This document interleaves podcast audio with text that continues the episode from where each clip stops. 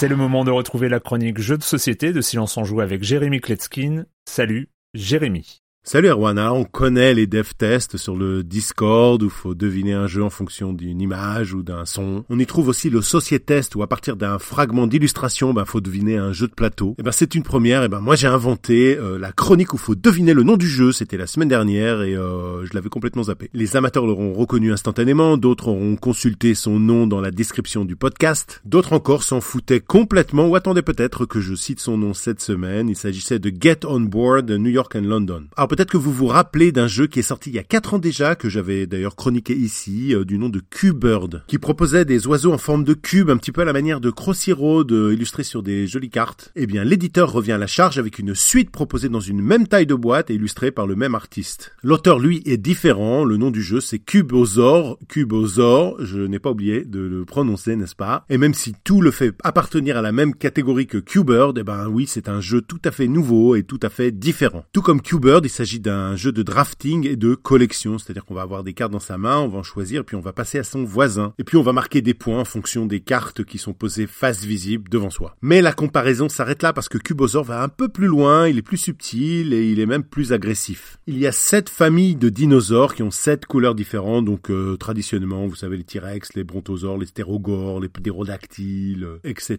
Et puis il y a aussi les cartes œufs de sept couleurs différentes, donc les couleurs associées à chaque euh, famille de dinosaures. La première idée, c'est que chaque dinosaure va vous donner des points d'une manière complètement différente à la fin de la partie en fonction du nombre d'entre eux que vous avez posés devant vous. Pour prendre deux exemples, commençons avec le T-Rex. Si vous en avez un à la fin de la partie, vous rapportera 4 points. Si vous en avez deux, c'est 1 point. Si vous en avez 3, c'est moins 2 points. Si vous en avez 4, c'est moins 5 points. Et donc si vous en avez déjà un, l'idée, ça sera d'essayer de se débarrasser de tous les autres. À l'inverse, le Diplodocus vous donnera moins 3 points si vous en avez qu'un, 2 points si vous en avez 2, 5 points si vous en avez 3, mais moins 5 points si vous en avez 4. Avec ce genre de mécanique, les fins de partie sont animées, c'est assuré. La deuxième innovation, c'est qu'on commence par passer une carte à son voisin, et s'il ne la veut pas, ben, il peut très bien la repasser à son voisin à la condition de rajouter une carte qu'il aura pris devant lui, et donc passer deux cartes à son voisin. Ce voisin qui reçoit deux cartes peut choisir de les poser devant lui si ça l'arrange, ou si ça n'est pas le cas, ben, prendre une carte devant lui et la rajouter à la main pour la passer ensuite au voisin suivant. Et ainsi de suite, mais comme on n'a pas le droit de rajouter une carte de la même catégorie d'une autre carte qui est déjà dans la main, ben, euh, on peut se retrouver coincé et être obligé de toutes les poser devant soi. Et c'est très très très